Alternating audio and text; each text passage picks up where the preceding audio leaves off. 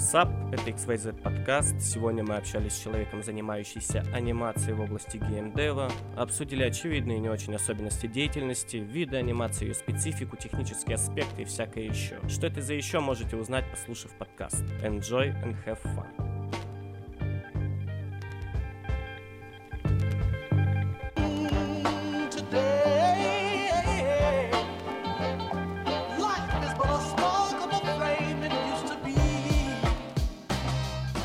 Привет, у нас сегодня в гостях Вероника Середа, аниматор, которая сейчас работает на проекте Despots Game. Та-да!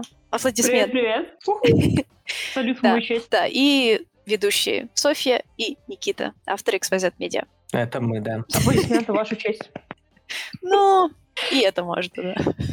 Окей. Да, расскажешь э, про себя, про проект, про все, что хочешь. Я сейчас тружусь аниматором на проекте Despots Game, который скоро выходит, кстати, в ранний доступ, уже 14 числа. Это пиксельный рогалик с элементами авточеса, где ты за команду из жалких человечков ходишь по, по лабиринту и сражаешься с разными монстрами. Вот. А, если что, так маленькая реклама. На данный момент у нас проходит чемпионат среди игроков в демо-версию. Он продлится до 5 числа. Собственно, вам не нужно нигде никак регистрироваться, просто зайти в стиме на страничку игры. Я думаю, я могу оставить потом ссылку. Вот, пройти демо-версию, в конце сразиться с такими же игроками, как и вы, и если вы займете в топе там, какое-то место, то с вами свяжутся и вручат вам приз. Боже, звучит опасно. Да. Я, кстати, э, наиграла в эту игру где-то около пяти часов. Ого. А я так по вечерам заходила. Не, ну пять часов это явно недостаточно, потому что я все так же лажаю и все так же явно не знаю, какие, что мне прокачивать. Вот, наверное, так. И я явно где-то не знаю, где имба. Но зато я замечаю много отсылок. Например, один из, по-моему, штаны, это один из... Вы можете надевать на своих персонажей одежду и оружие. Наверное, так правильно это писать. Фактически они mm-hmm. все являются либо ну, каким-то типом оружия. Либо, либо дальние, либо ближнего боя, либо танки. Правильно? Их же три? Вообще всего пять классов, по-моему. Или шесть. Слушай, я уже сама не помню, сколько там классов, там много довольно юнитов разных. Вот там, в общем, из отсылок, которые я заметила, это Jojo Bizarre Adventure, потому что если ты надеваешь, короче, треники на своего человечка, то он будет кричать «Ора-ора-ора-ора-ора» и месить врагов. вот. Так и есть. Да, Кстати, и... эти треники, извини, пожалуйста, что так, так. это тоже, это тоже отсылка. И если ты заметила то, как, собственно, двигается персонаж в трениках, то это отсылка на Mortal Kombat, на Люкенга и на его велосипедный прием. Вау! Это вот, вот это как раз твоя работа, кстати, анимация. Я просто они маленькие, и их так много на экране, что я, видимо, не все замечаю. Ничего себе. Окей. И Зато еще одна... Ага. На будущее, если вдруг будешь перепроходить, там тебе уже какие-то вещи, которые ты уже, на которые ты уже насмотрелась, там приедятся, всегда можно найти маленькие детальки. Вот ссылок довольно много. Там, правда, их очень много, потому что очень много всякого шмота, и ты каждый раз его надеваешь и думаешь, чего? Я этого не ожидала. Потому что там еще много разных уровней, и оно еще и рандомится. Еще один забавный момент, который я не совсем ожидала. Ну, то есть, мне всегда казалось, что, во-первых, Джожо, оно довольно, ну, нишевое. И еще там была отсылка на Ника Фроста из uh, Hot Fuzz. Ой, прошу прощения, не Hot Fuzz. А на Ника Фроста из Shaun of the Dead. Это mm-hmm. зомби по имени Шон. Вот. И там один из... Э, э, господи, боже мой. Я забыла, как слово называется. Квестов? Там квест ну, про него. Ну да-да-да, там, в общем, место истории в какой-то mm-hmm. момент. да. В общем, я не совсем ожидала. То есть там столько отсылок и аллюзий на такие моменты, которые совершенно мне казалось, типа, это кто-то кроме меня смотрел, ничего себе. Это очень приятно. Вот. Так что я уже наиграла в игру. Мы вообще с Вероникой познакомились на девгаме, и я там уже наиграла некоторое количество ну, минут, потому что я пыталась быть приличным человеком и уступила другим людям поиграть. ну, в общем, мы обсудили, я думаю, Despots Game. Да, э, мы оба, оба ведущих опять все будут ругать. Мы совершенно ничего не понимаем, практически ничего не понимаем в анимации и художественной составляющей вообще видеоигр. Мы все маленько из другой сферы деятельности. И поэтому расскажи-ка нам, Вероника, вообще, какие существуют основные типы анимации в играх, какие используют приемы и так далее. Брифинг небольшой для таких же несведущих людей, как мы. Наверное, если из таких более масштабных групп делить, то, соответственно, бывает 3D и 2D-анимация. Среди 2D-анимации, как правило, выделяют ну, классическую рисованную анимацию и 2D-скелетную анимацию. 3D-анимация немножко по-другому принципу дробиться, там чаще всего это либо э, кейфрейм анимация, либо мокап. Соответственно, в кейфрейме ты, у тебя есть моделька, на нее натянут скелет, и ты самостоятельно, как аниматор, расставляешь его там в ключевые позы, делаешь какие-то промежуточные кадры и так далее. То есть ты работаешь с моделькой и сам ее двигаешь. А мокап — это когда ты делаешь motion capture, когда ты делаешь запись, соответственно, с живого человека, и дальше уже ее обрабатываешь. Относительно количества кадров, э, вот ты сказала, между основными позами, ты как выбираешь их количество? Это зависит от проекта? Ну, просто какое-нибудь какое аниме, оно, ну, low frame rate. Это типа визитная карточка, скажем. В аниме и вообще в классической 2D-анимации каждый кадр практически прорисовывается вручную, и поэтому там frame rate достаточно низкий. А, при этом в 3D-анимации тебе не нужно выставлять персонажа своего в позу, в какую-то конкретную, в каждом кадре. И поэтому, ну, то есть у тебя есть какой-то ключевой кадр, в него вход-выход, ну, условно говоря, какой-то какие-то промежуточные кадры, и все, что между этим, оно просчитывается на компьютере. Поэтому фреймрейт можно сделать куда больше, куда выше. А я вот так понимаю, э, классическая 2D-анимация, это же все берет э, свое начало из мультипликации, прям супер ранний, там, 20 век, да, и вот это вот все? Или современная 2D-анимация вообще ничего не имеет общего с тем, что было раньше, не использует никакие приемы, грубо говоря, или методы работы? А, ну вот, 2D-анимация, да, вот она есть скелетная и классическая. Скелетная анимация, она двухмерная, она похожа на трехмерную скелетную анимацию. То есть у тебя просто вместо модельки у тебя там 2D-изображение, которое тоже натягивается на скелет, и, соответственно, к движению приводится путем деформации скелета, за которым подтягивается картинка. А классическая 2D-анимация, да, она работает так же, как она работала в мультиках там 50 лет назад. Что важно, это все э, вот эти скелеты, мокапы, там классическое рисованное и так далее. Это скорее рас, можно рассматривать как инструменты, принципы, которые в анимации работают, они распространяются, собственно, на все вот эти техники, и они примерно все одинаковые. То есть там, если там краткий экскурс такой э, прошлое делать, в Диснее тоже еще в прошлом веке э, сформулировали 12 принципов анимации, постулаты для всех аниматоров, они, в принципе, применимы к чему угодно. И к скелетной 2D-анимации, и к 3D-анимации, к рисованной 2D-анимации. То есть принципиально вся анимация работает по одинаковым законам. Вот. Но при этом есть э, разный софт, разные способы эту анимацию реализовывать. То есть плюс-минус можно сказать, что большинство базовых приемов, я не говорю о каких-то нюансах, заложились еще очень давно и не в цифровой сфере, так сказать, да, а скорее в каких-то аналоговых произведениях ранних.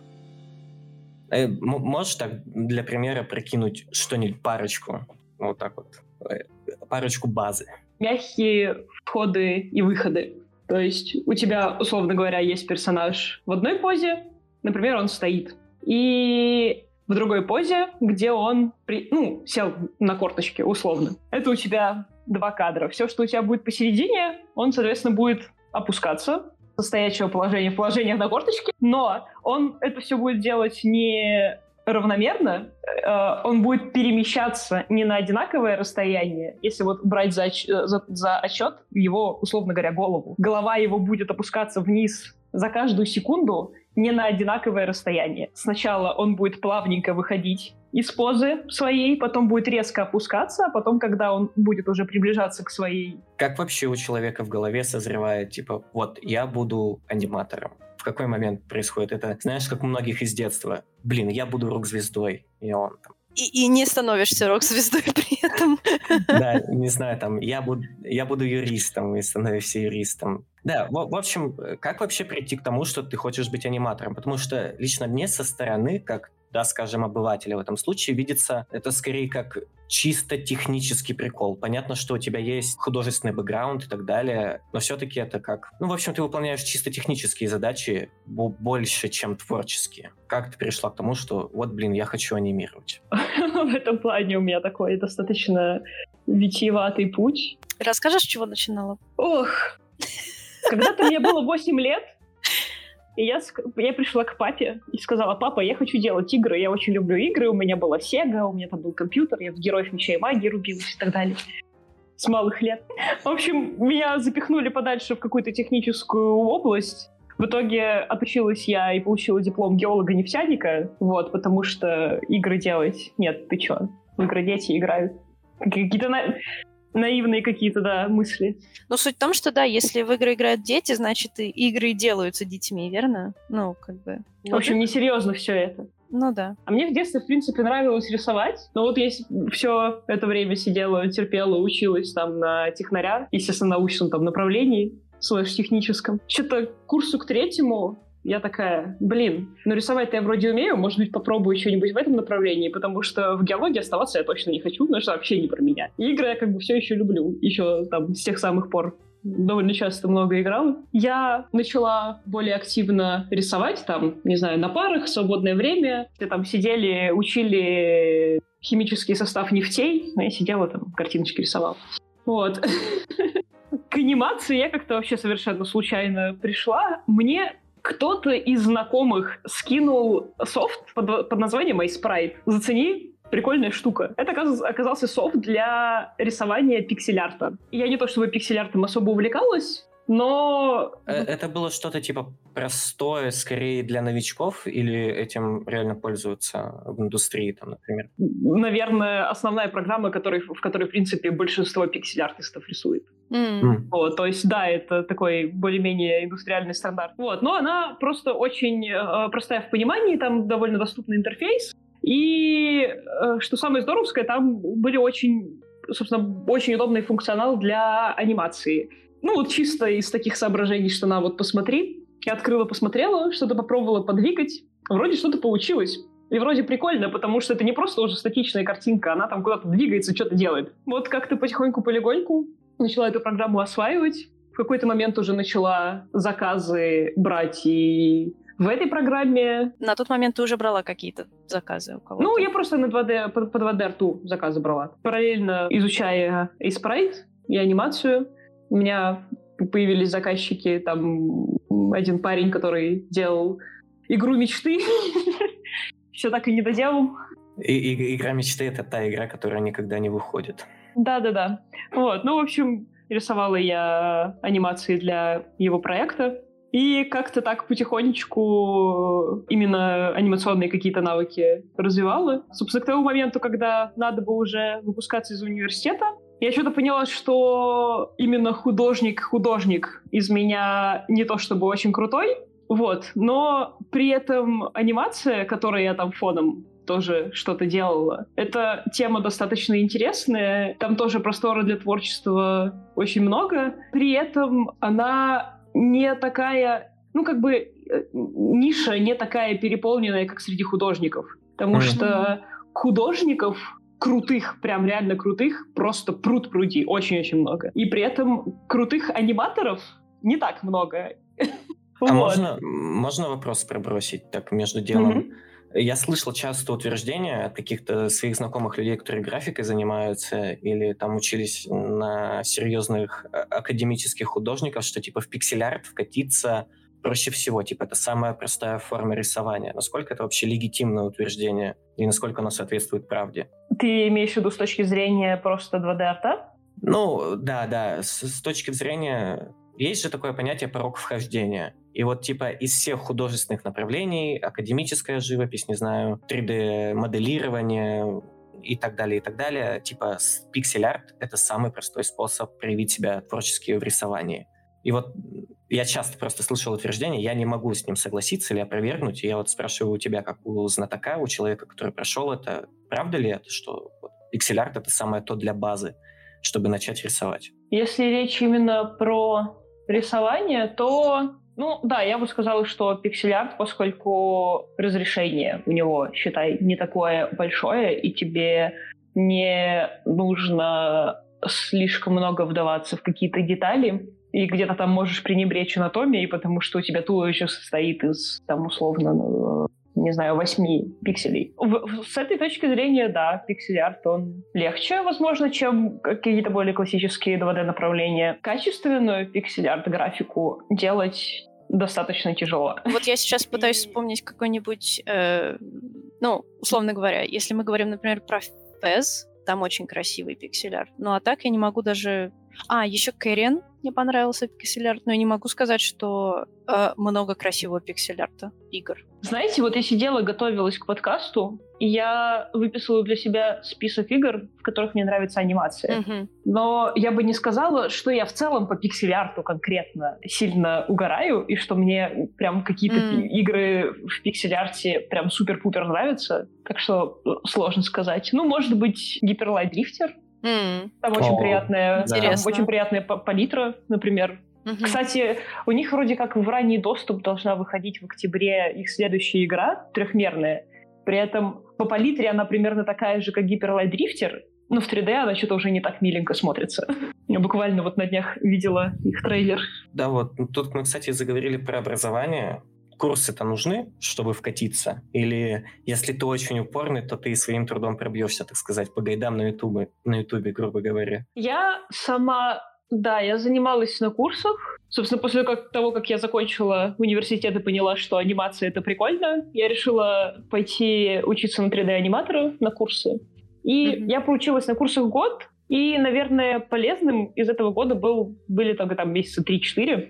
Вот. Самые первые? Ну да. Втянуться, да, вот в это все. Да, я бы сказала, что курсы — это полезно как какая-то отправная точка, потому что если ты пытаешься самостоятельно перекатываться в какую-то область, с которой ты не очень знаком, нужен кто-то, кто тебе, собственно, расскажет, как там все работает. Ну да, ментор. Просто плюс-минус еще попасть в какую-то среду. Ну, да. Вот. И, в принципе, это можно сделать по видосам на Ютубе, по туторам и так далее, но на курсах еще, что бывает хорошо, тебе дают фидбэк, uh-huh. который тебе не дает э, тот же самый YouTube. Или экс- да. див- див- диванные эксперты, не знаю, с форумов. Как отправная точка, курсы — это полезно, я считаю. Uh-huh.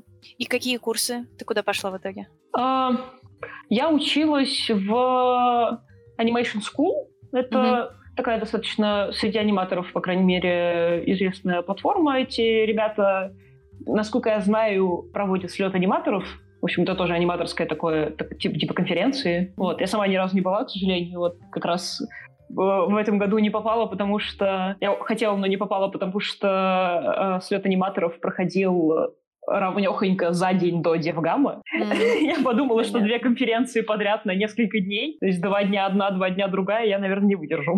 Ой, я на, на второй день Девгама я видела лица людей, и я ощущала себя примерно так же, но при этом я там не работала. Я, туда, я там была, ну, фактически человеком, который, ну, скажем, ходит и общается. Я не представляю, как там еще работать. это целое дело, так что я думаю, ты правильно сделал. А у меня вот, кстати, созрел вопрос, как ты себя на первых порах пушила? То есть, как ты заявляла о себе? Это банальное выкладывание своих работ в сеть и ждать, пока кто-то найдется, кто-то заметит, кто-то что-то предложит? Или это имеет элемент такого нетворкинга, когда ты с кем-то, не знаю, там общаешься в каких-то тематических дискордах, залетаешь на форумы, там сидишь в каких-то пабликах во ВКонтакте и так далее? Вообще, более эффективное, разумеется, второй вариант потому что сидеть и ждать у моря погоды, уповая на то, какой ты классный, учитывая то, что ты новичок и тебя никто не знает, как бы оно так не работает. Вот, и, соответственно, первое время, пока у тебя какой-то клиентской базы нет, если ты фрилансер, то ты должен ходить и сам искать своих клиентов. В том числе у меня по анимации своего первого заказчика, которому я достаточно долго потом пилила анимацию, я его нашла в паблике, посвященном пиксель-арту, .pixel, по-моему, называется. Вот. Там, собственно, там парень опубликовал э, что-то типа, ну не вакансия, а запросы, что вот, мол, он ищет какого-нибудь себе аниматора над игрой поработать. Ну, я такая, почему бы и нет? В общем, написала ему, скинула ему примеры своих работ, там сделала для него какое-то тестовое небольшое. Вот, ну и дальше уже как фрилансер с ним работала. Угу. Вот, и потихонечку там наработала с ним какое-то более-менее портфолио, и уже с этими работами, которые я как фрилансер сделала, я уже в итоге нашла работу full-time Угу. аниматором в пиксель-арте, собственно, где я сейчас работаю. Опять же, раз мы уже заговорили о работе, какие виды анимации используют в ней? Вот я знаю, что есть покадровый, есть интерполяция и есть процедурный. Но, грубо говоря, я нулевой человек, я ничего не знаю, и вот тебе нужно объяснить мне это по полочкам, по фактам, быстро. Почему, зачем и как. 2D-классическая анимация — это такая анимация, в которой ты э, отдельно прорисовываешь каждый кадр. То есть у тебя первый кадр — это рисунок, второй кадр — рисунок, третий рисунок и так далее. Как это делается в таких более классических мультиках, в аниме и так далее. И то, что ты назвал интерполяцией, я так понимаю, что это подразумевается скелетная анимация. В скелетной анимации у тебя идет двухмерная картинка, натянутая на скелет, и все, что ты делаешь, это ставишь э, скелет, соответственно, в одну ключевую позу, потом ставишь его в другую, ключевую позу, и все, что в промежутке, у тебя просчитывается компьютером. Вот, про процедурную, ты еще говорил, про процедурную, если честно, мало чего могу сказать, но я, насколько понимаю, что это больше как, как, как, какое-то ответвление, наверное, от скелетной анимации, просто в которой ты не вручную это все делаешь, который там за счет какой-то прописанной физики и так далее это все делается. Я, к сожалению, с процедурной дел не имел никаких.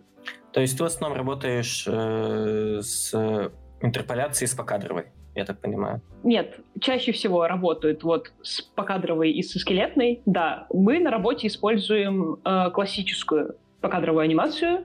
Угу. Скелетная анимация чаще всего используется во всяких мобильных играх для удешевления процесса производства, поскольку поставить картинку в два кадра уже нарисованную, в две позы точнее, и на откуп дальше софту все промежуточные кадры прорисовывать и давать, это в разы дешевле, чем рисовать вручную персонажа в каждом кадре самостоятельно. Mm-hmm. Ну, соответственно, это накладывает определенные ограничения. У нас классическая анимация, которая дороже в производстве, но которая больше простора для творчества дает. И в пиксель-арте в основном, если это рисованный вручную пиксель-арт, а не какие-то там шейдера и так далее, которые наши сверху накладываются. Там, как правило, все вручную прорисовано.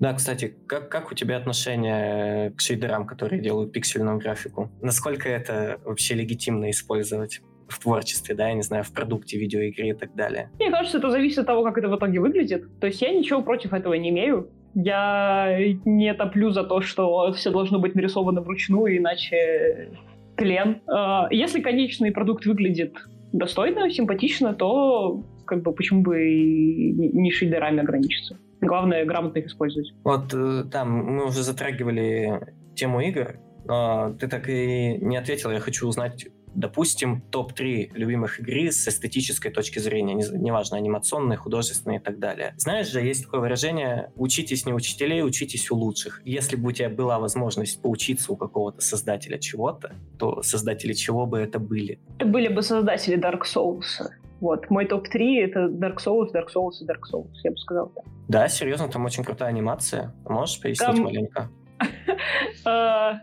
А, тут еще вопрос о том, ты сказал еще про все-таки про графику, не только анимацию. Но анимация, да, собственно, Dark Souls — это, на мой взгляд, это игра с просто с безумно крутой анимацией. Во-первых, потому что там анимация очень-очень тесно связана с геймплеем, Uh, ну, поскольку ты там, условно говоря, должен там все тайминги знать, чтобы mm-hmm. нормально парировать, нормально атаковать, уворачиваться и так далее. И, в принципе, оно хорошо там работает. И второе, что мне вот что меня больше всего вцепляет в фромовской анимации, это то, что там очень здорово передается вес. В зависимости от того, какое оружие ты экипируешь, какая у тебя броня, у тебя разная продолжительность движений. И если ты, грубо говоря, надеваешь какую-то не знаю, как вот у, у демона здоровенный топор, у тебя он очень-очень долго, твой персонаж, замахивается, потом быстро делает удар и очень-очень-очень долго останавливается. И за счет вот этого вот очень крутого продуманного тайминга ты прям смотря на картинку, ощущаешь, насколько предмет, который в руках твоего персонажа, тяжелый. И я бы сказала, что вот из всех игр в Dark Souls это прям особенно выделяется. То есть ты прям чувствуешь тяжесть оружия каждого. Угу, да. Фактически это же очень много анимаций, если на каждое оружие у тебя новая анимация. Хотя, а там, а там бывает, например, такая... Я прошу прощения, я не играла просто в Dark Souls. А, бывает ли такое, что мечи, фактически просто класс мечей, и разные мечи по-разному, э, с разной анимацией? Там у шпаги своя анимация, у аналога шпаги, там клейморы всякие, двуручные мечи, и просто мечи, у них разные мувсеты, это точно. Я не помню, одинаковый ли мувсет у одноручного меча и у короткого меча. Там мечи все делятся по классам, и мало того, что там у каждого меча свой, ой, у каждого класса оружия своя анимация, у каждого класса оружия своя анимация в положении, когда его держишь в двух руках и когда держишь в одной руке. То есть там, да, там с этим очень все заморочено, очень здорово проработано все эти классы, они очень по-разному чувствуются, очень по-разному движутся. Прям я фанат. А вот, кстати, хотелось задать вопрос. Э, кто создает мувсеты? Это же может, например, в небольшой компании и аниматор делать, да? Что ты под мувсетом подразумеваешь? Ну, например, у нас персонаж имеет четыре разных атаки, да, и их нужно как-то построить э, чтобы они адекватно выглядели? Или это прорисовывает художник? Или кто этим вообще занимается? Все, что именно визуально движутся, этим всем занимается аниматор. Но по части разработки атак, как правило, идет взаимодействие с э, геймдизайнером, потому что в атаках, например, э, и вообще в любых движениях очень важны тайминги, очень важно, важна продолжительность этого движения. Как правило, такие вещи э, в качестве там в, входных параметров перед созданием анимации задает геймдизайнер и говорит, что вот столько-то секунд должна длиться атака. Вот на такой-то секунде должен быть импакт, например. Потому что это такие вещи, которые, как правило, с э, балансом достаточно тесно связаны. Вот тут мы поговорили о пересечении с профессиями, поэтому я сначала задам логичный вопрос. А с кем вообще по ходу своей деятельности больше всего взаимодействует а, аниматор? Кто его самые частые диалоги в Дискорде или в Телеграме, или где там у вас корпоративный мессенджер находится? Кто у тебя, знаешь, в закрепленных сообщениях написано? Ужасно. Вообще артлит. Нет, мы не, берем, мы не берем непосредственных начальников. Мне кажется, у меня такой не средний по больнице опыт, потому что в частности, вот игра, над которой я работаю, она пошаговая, и там продолжительность анимации, она не такое большое значение имеет, но вот часто о таких вещах приходится с геймдизайнерами общаться. Лично мне, мой вот, из моего субъективного опыта общения, как правило, я больше всего общаюсь с нашим программистом, потому что он анимации прикручивает в игру, и нам с ним приходится какие-то вещи настраивать. То есть у нас нету в команде отдельного техникал артиста, вот, приходится взаимодействовать с программистами, чтобы, собственно, уже как-то, как сказать, настраивать конечный вид. Вот, вот тут, кстати, из твоего ответа у меня вытекает еще один вопрос. Например, у каких-нибудь саунд-дизайнеров всегда за плюс считается там уметь разбираться в C++, чтобы да, в случае чего там что-нибудь копнуть в движке. Аниматору вообще как некий дополнительный инструмент стоит э, изучать программирование или что-то вроде этого, чтобы самому смочь прикрепить какую-то анимацию, да, грубо говоря, и так далее. Или это такое очень редкое и очень ненужное, и скорее будет траты времени, потому что изучение программирования это, это целое дело. Это все зависит от конкретной команды. Если эта команда большая, есть, ну вот если, грубо говоря, взять 3D, то есть отдельные люди, которые делают модельки, есть отдельные люди, риггеры, которые натягивают модельки на скелеты, и есть mm-hmm. уже после этого аниматоры, которые уже натянутые модельки анимируют. А потом после них идет техникал артисты, которые прикручивают все это дело в движок. Если это большая команда. Если это маленькая команда, чаще всего натягивание на скелеты, анимирование и прикручивание может, да, свалиться на плечи одного человека-аниматора. Если не делание моделек, я иной раз вижу вакансии, где люди в команду себе хотят человека-оркестра, который и моделить будет, и анимировать. И зафиксированную плату, да. И с переработками. Да, ну, так что это все очень сильно зависит от места.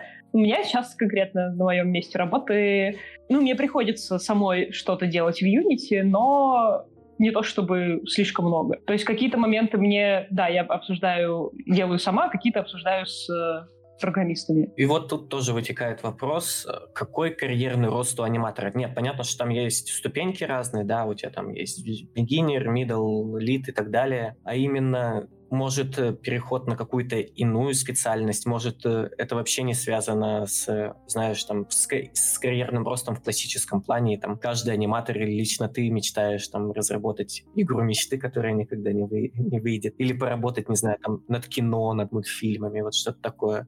Эх, еще сразу не выйдет, а? А вдруг выйдет? Эх, эх. Что, просто реалистично на вещи смотреть? И реалистично это не значит, что не выйдет. Это значит, что нужно грамотно ресурсы распределять. Куда расти аниматору из аниматора, я не знаю. Ну вот я говорю, что есть довольно много всяких смежных областей, типа 3D-моделинга, риггинга, всяких э, технических вопросов и так далее. И как бы если хочется, можно перекатиться в какую-то соседнюю область, но в какого-то какой-то ultimate позиции для аниматора, если честно, я не очень себе представляю. Ну, кроме тем, кроме тем лида, да, очевидно. Ну да. Ну, а может, э, знаешь, у каждого аниматора зиждется вот это вот такое детское чувство, когда он смотрел какие-нибудь мультики, не знаю, Диснея, советские, по Никелодиуму или СТС, и вот это вот маленькая искорка, которая говорит, ну, может, мне не всю жизнь игры анимировать, может, я хочу когда-нибудь над мультфильмом поработать такого не встречается или своего опыта, может, из опыта знакомых? Вообще, анимация для игр и анимация для мультиков — это немножко разные вещи. Чем они отличаются кардинально? Смотри, в анимации для игр у тебя как правило, основные твои задачи — это анимация каких-то мувсетов, то есть походка, idle, прыжок, атака, и вот примерно вот в этом направлении. А что значит idle, извини? Idle — это когда персонаж стоит на месте. Угу. А, idle. А, я поняла, как в Дискордике idle. Я, как видите, а... такими понятиями общаюсь. Ну, это, в принципе, примерно одно и то же. А в мультиках это больше про выражение эмоций какое-то, про актерскую игру. Там у тебя, если брать ту же самую 3D-анимацию, в играх ты должен сделать так, чтобы персонаж ходил, атаковал, падал, умирал и так далее. При этом он это все делал красиво с разных сторон. А в мультиках, например, у тебя фиксированная камера, Uh-huh. где ты можешь очень-очень много вещей оставлять за кадром. Это, например, та знаменитая картиночка из э, опенинга Жожи из Battle Tendency, где Цезарь стоит в такой позе с э, выпеченными руками. Ну, там 3D-шная модель. А потом картинка за кадром, там что происходит. У него просто руки сломаны в четырех местах вытянуты непонятной какую-то позу ужасную, но поскольку все это за кадром, все выглядит нормально. Вот. Играх, например, такого сделать нельзя. В мультиках можно, в играх нет. А как насчет работы э, в области таких интерактивных новелл? Я не, не знаю, как правильно даже этот жанр назвать. То, что делают Telltale Games. Вот, помнишь The Walking Dead, там Tales from Borderlands, такие интерактивные игры, где нужно выбирать варианты ответа и нажимать X иногда которые, по сути, являются чем-то вроде мини-сериалов, просто с некоторым элементом взаимодействия. Работа над подобным, на твой взгляд, вообще кардинально отличается от работы над другими классическими играми, где, грубо говоря, нужно дэшиться, бегать,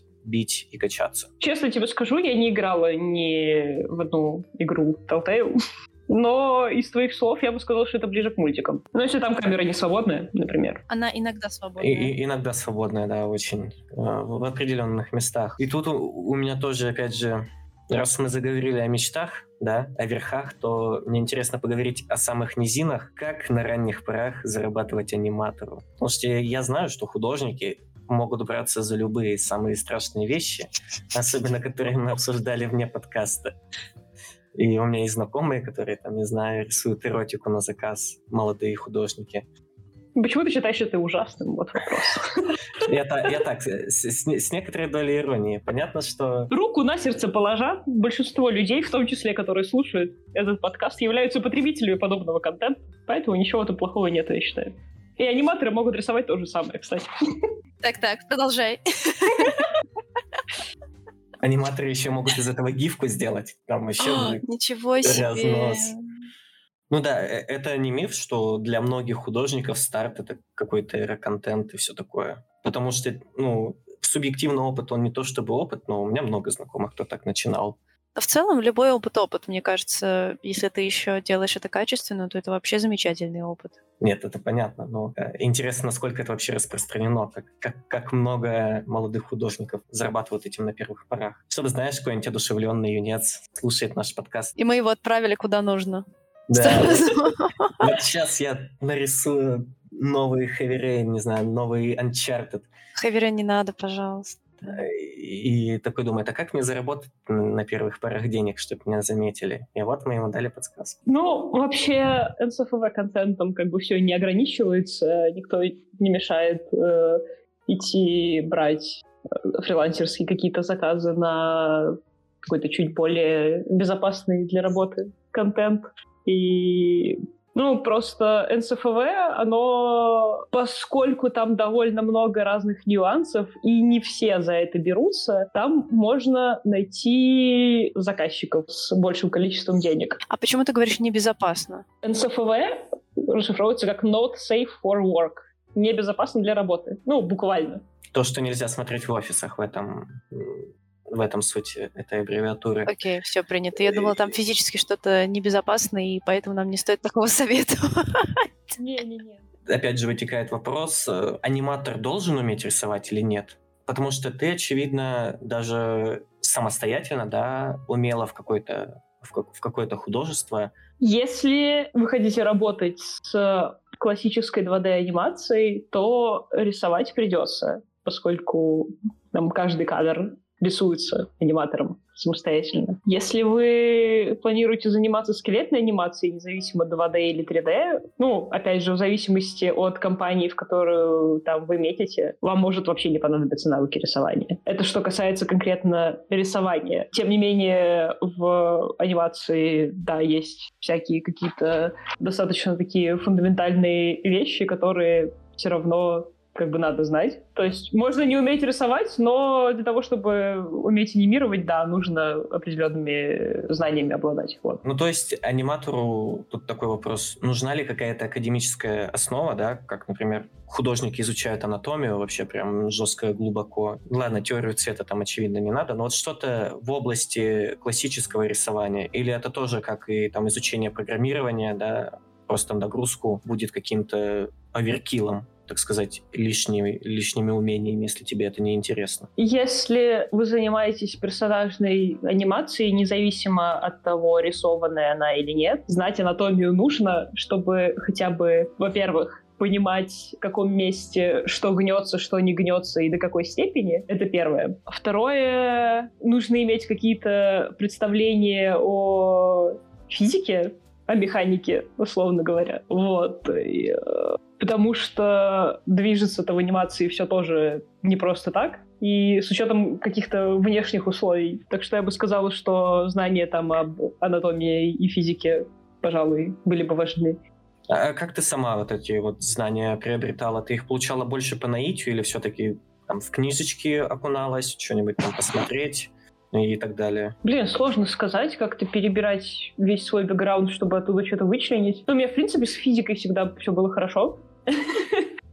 Поскольку, поскольку у меня бэкграунд все-таки технический, вот. Анатомию, наверное, больше из э, как-то из рисования тоже потянула. Где, где, где-то что-то в книжках смотрела, где-то в туторах что-то смотрела. Очень, кстати, для анимации полезная штука — это смотреть референсы или просто а, отсматривать какие-то видео с реально движущимися там людьми, объектами, животными. А какие референсы скорее референсы скорее художественные в том плане, что какой-нибудь э, новый мультфильм или просто фильм какой-то, или просто что-нибудь из жизни. Фактически, не знаю, снять своего друга, как он присаживается, да, потом встает. Да, скорее, скорее что-то из жизни. Вот Я, собственно, когда пыталась ну, пока уч, когда училась на 3, на 3D-анимации, у нас там одной из задачек одной из задачек было сделать атаку для персонажа, при этом записать ее самостоятельно на видео, как ты сам там палкой кого-то бьешь,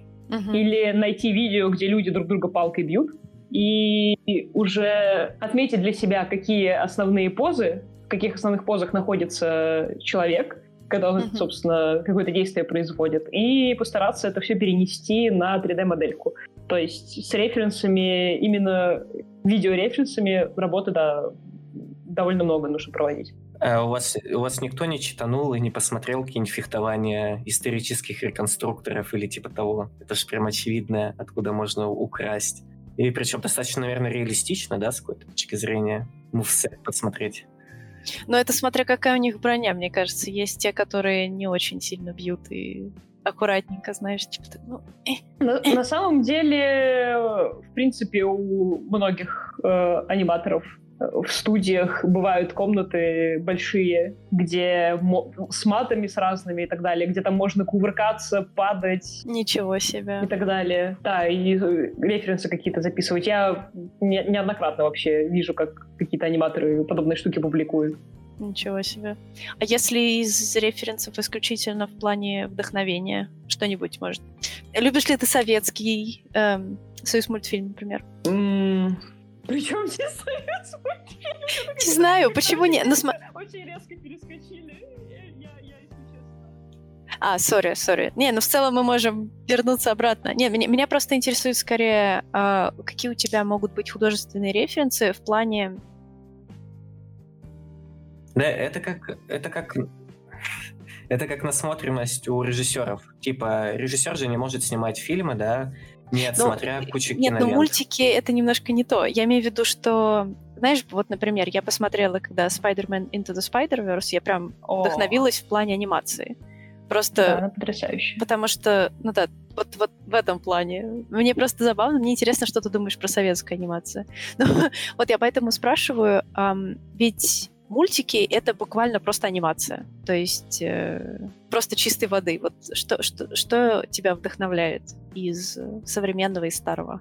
Если иметь в виду какие-то вещи, которые я конкретно сижу и по кадрам отсматриваю, ну вот, да, это, наверное, ты берешь то, что тебе прям очень-очень-очень нравится, включаешь, листаешь по кадрам и смотришь. Ну, в моем случае там это Dark Souls был, например. Потом я отсматривала также анимации из э, Automata, например. Если брать прям мультики, я, я бы не сказала, что я в каких-то прям сильно-сильно ковырялась, потому что это на самом деле тоже еще такая грань, когда ты смотришь какое-то произведение, чтобы насладиться произведением или чтобы вытащить оттуда какие-то вещи, которые тебе О, на работе нужны. Это, это, это тяжко немножко. Тут тебе может помочь Твиттер. Там есть э, ну, Твиттер с названием Every Single Frame from B-Movie. Э, знаете, этот ужасный мультик с пчелой, и там некий безумный человек вставляет каждый кадр B-Movie, и, собственно, они нумерованы, типа, там, фрейм 1, фрейм 2, фрейм 3, и он там уже э, за десятки тысяч, по-моему, вышел. Ну да, рекомендую. B-Movie нет, спасибо. Do you like jazz? Честно скажу, я не смотрела Би-муви. Я знаю все эти разговоры вокруг него, но сам мультик я не смотрела. Ну, ты знаешь, да, о чем там речь? Это любовь там человека пчела, и пчелы. Пчела, да, подкатывает к какой-то четке, что-то такое. Да. Кстати, к слову о референсах, что еще хотела сказать. Если ты занимаешься анимацией не, какого, не каких-то антропоморфных там персонажей, а если это какие-то монстры несуществующие. С несуществующей анатомией, да. Да, то, как правило, для них все равно смотрят референсы. Когда я готовилась к подкасту, пролистала видосы с GDC. Там был один про то, как э, аниматоры работали над Horizon Zero Dawn. И собственно, как они там вдохновлялись со всяких куриц и страусов для того, чтобы, да, анимировать вот этих вот своих роботов. Боже. Я думаю, я могу скинуть ссылку. Да, давай. У меня, у меня, у самой, собственно, был такой опыт. Мы в, на, в нашей игре, у нас есть юнит Цербер, здоровенный трехголовый, Вот, и для того, чтобы понять, как он более-менее должен ходить так, чтобы это не смотрелось как-то совсем выдуманно, я просмотрела кучу видосов того, как ходят медведи, как они там лапы свои переставляют, потому что визуально этот Цербер, он больше не на собаку был похож, а на медведя, потому что он такой очень, очень большой, массивный. Вот, и я, да, я вот по кадрам разбирала, как медведи лапы переставляют, когда ходят. И, и, и я так понимаю, ты еще червей посмотрела, потому что я видел у вас гифку в Твиттере, где Церберу отрубают голову, и он ползет как червь, по-моему, потом с одной головой. Не, ну, это такая более юмористическая гифка была. Нет, я ее просто так, я на коленке на самом деле сделала. Мы как-то просто обсуждали какие-то безумные идеи, какие обилки могут быть у этого Цербера. И у нас давно в запасе лежал, лежала идея для юнитов, чтобы одного убиваешь, из него вываливается несколько разных поменьше. Вот, и кто-то такой, давайте так Церберу прикрутим, а я что-то так за, там, за 20 минут такая хоп-хоп набросал, такой, смотрите. Но, но, но к, сожалению, это в игру не войдет. Отмели эту идею, она слишком такая, как сказать, экспериментальная. Какая твоя любимая анимация, кстати, в игре? Вот какая тебе прям запомнилась и какая, может быть, какую тебе было интересно делать? Ну вот, мне, да, интересно было над сервером работать, потому что это первый такой мой огромный, прям большой персонаж. И еще, я не знаю, натыкались вы или нет, есть такая девочка с пиявками. Нет. С длинными ногами, которая раскидывает. Зелененькая такая. А, нет, нет еще, к сожалению. Блин, да я далеко не дошла, как ты понимаешь. Ну, она просто, если мы говорим о демо-версии игры, то она на последнем там пятом Ну, как бы да, я туда точно не добралась. Во-первых, она на последнем уровне, во-вторых, она не всегда, когда... Ну, то есть там же уровни генерируются по новой, и враги там, соответственно, тоже все разные. И не в каждом прохождении можно ее найти. Вот мне, кстати, интересно насчет создания Цербера.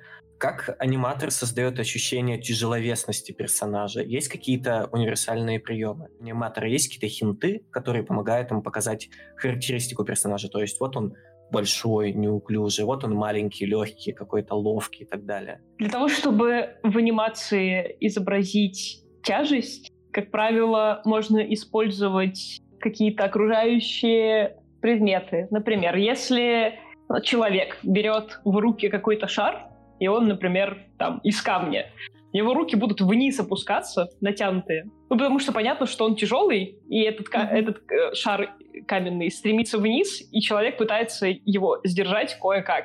И сам mm-hmm. тоже вниз опускается за ним. Если это какой-то шарик там надувной, условно говоря, легкий, или там вообще гелием наполненный, то этот шарик будет либо просто легко держаться в руках человеком, он куда хочет, туда его и кинет, и он так будет медленно-медленно там падать, лететь. Mm-hmm. Вот. Либо вообще улетит куда-нибудь наверх. И, соответственно, это все показывается скоростью перемещения этих объектов э, и каким-то импактом, взаимодействием с объектами окружающими. Как реализуется, например, импакт э, взаимодействия персонажа с окружающей средой, в том смысле, например, у нас есть какой-нибудь гигантский гигант, он наступает, и рядом с ним деревья трясутся. Как это прям, примерно технически реализовано? Или ты только знакома с тем, что я анимировала дерево, я анимировала этого циклопа, и все. Дальше пускай программист разбирается. Ну, если ты имеешь в виду взаимодействие с окружением тяжелых персонажей и легких персонажей, я полагаю, что технически это реализуется так, что у какой-то единицы окружения, грубо говоря, это там один тайл травы, условно. У него есть несколько стейтов. Стоит, когда он спокойный, стоит, когда он очень-очень сильно мнется, если на него наступает что-то большое, и стоит, когда он там чуть-чуть немножко прогибается, колышется, когда на него наступает что-то маленькое.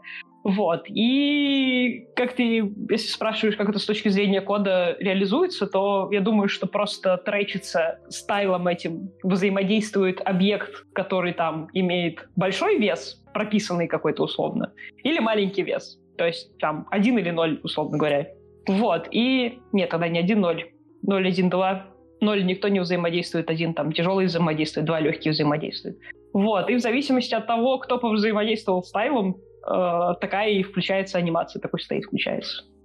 Это был вопрос с уловкой, потому что я хотел тебя подвести к вопросу о том, аниматор — это больше художник или больше технический специалист? Ну, потому что из нашего диалога складывается впечатление, что ты достаточно подковано в техническом процессе, ну, по крайней мере, в вопросах пересечения, да, грубо говоря, какой-нибудь концепт-артер, он может никогда и не пересекаться с этими вещами и всю жизнь рисовать какие-то определенные вещи и даже не думать о том, как это все делается, как все взаимодействует. Ты лично себя ощущаешь больше творцом или таким исполнителем определенных задач? Я бы сказала, что аниматор — это исполнитель технических задач, у которого есть довольно большой простор для творчества.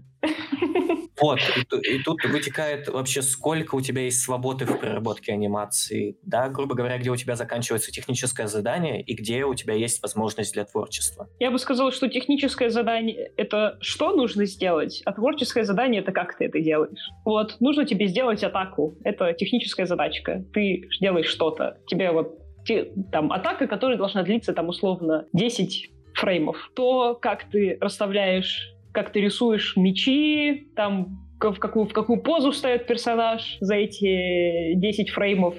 Это часто очень много может сказать там о характере персонажа, вот опять же о массе персонажа, о скорости персонажа. И, и все, что там внутри происходит, этих 10 фреймов, от начала, когда персонаж стоит, до состояния, когда он уже ударил, это все творчество.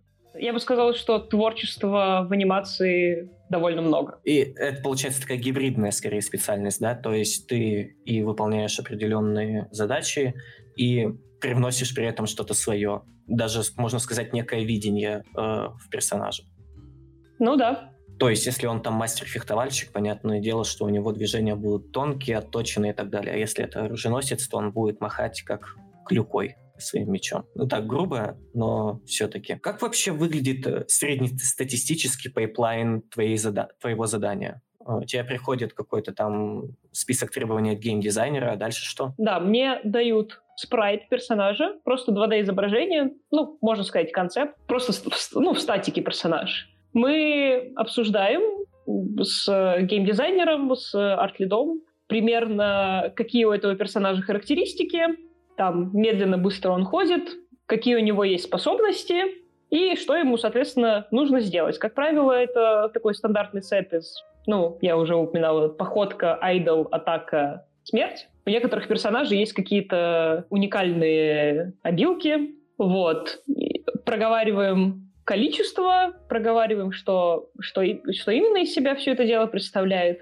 Вот. И дальше уже я беру этот спрайт, беру вот эти вот идеи, задачки и иду по списку анимирую. Mm. Uh, давайте потихоньку завершать такие быстренькие вопросы. Где у нас uh, понятие хорошая и плохая анимация? Что мы вообще считаем хорошей или плохой анимацией?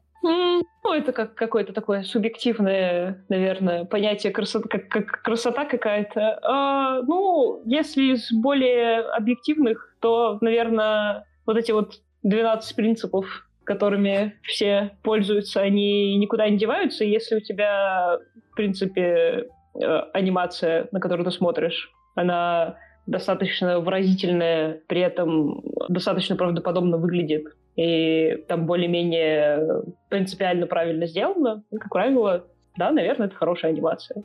Но это все дело вкуса. Скажу к слову о хорошей плохой анимации. Я вообще не хотела никого ничего ругать в этом подкасте, но поскольку речь о том, о вкусовщине, есть такая игра, называется Slay the Spire. О, да, это ККИшка очень классная, ну, по крайней мере, с геймплейной точки зрения.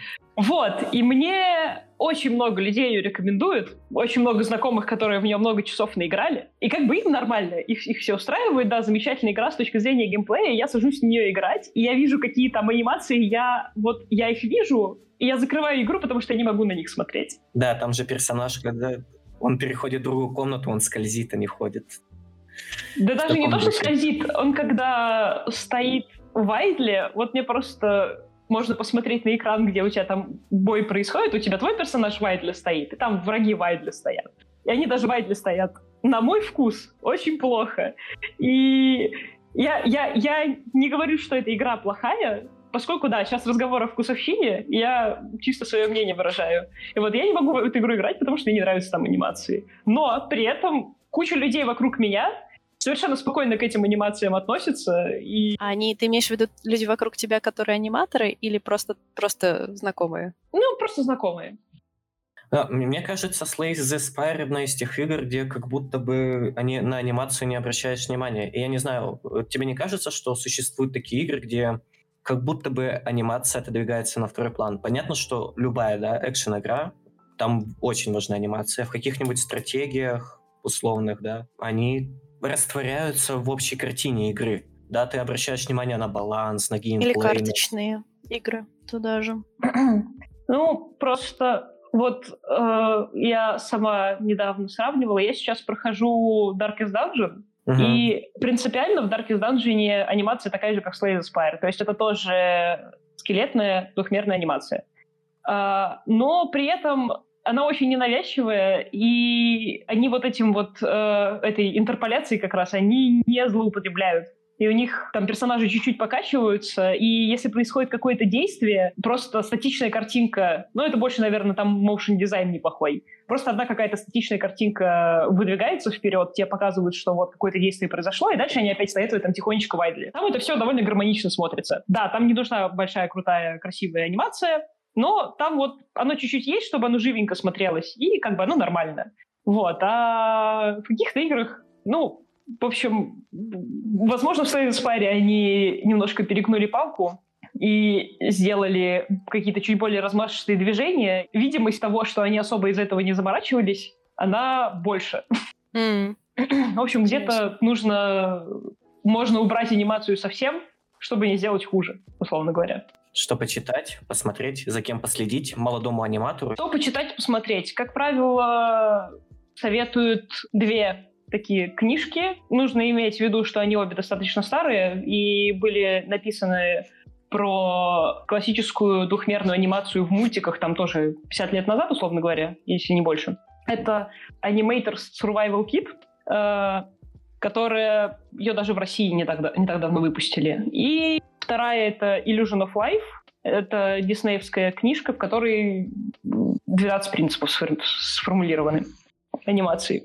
Вот, это те книги, которые, как правило, советуют. Чтобы я еще от себя добавила именно про игровую анимацию, есть интересный такой товарищ э, Джонатан Купер. Это, если не ошибаюсь, он был лид-аниматором в Naughty Dog. Сейчас на чем он работает, если честно, я не знаю, но он написал свою книжку по игровой анимации, которая называется Game Anim. Э, там больше про 3D, но там довольно много интересных занятных вещей. Помимо этого, у него, собственно, одноименный сайт, тоже гейм-аним называется. Я думаю, мы приложим все ссылочки, в котором, в принципе, собрано очень много всяких статей, видео, всяких прочих материалов, которые имеют отношение к игровой анимации. Потом можно посмотреть лекции GDC. У них есть отдельный раздел Animation Talks. Вот я иногда когда работаю, там фоном что-нибудь посматриваю, какие-нибудь лекции, интересные вещи иной раз рассказывают. Вот, и прям чисто совсем мое предпочтение есть. Я не помню имя товарища, который этот канал ведет. Канал на Ютубе называется New Frame Plus. Я на него тоже дам ссылку. Там э, аниматор э, довольно подробно разбирает э, анимации в разных играх, вплоть там от него недавно было видео с разбором анимаций во всех частях Соника, начиная там с 90-х годов до современности. От такого там у него были даже разбор анимаций в Ace Attorney, в которых их практически нету. То есть там есть какие-то ключевые позы, и все. У нас была в гостях Вероника Середа, аниматор, который работает над проектом Despots Game. Игра неплохая, всем советуем, прочекайте демку в Стиме. Если у вас есть какие-то пожелания, вопросы, фидбэк, пишите обязательно в комментариях, как вам новый формат с гостями.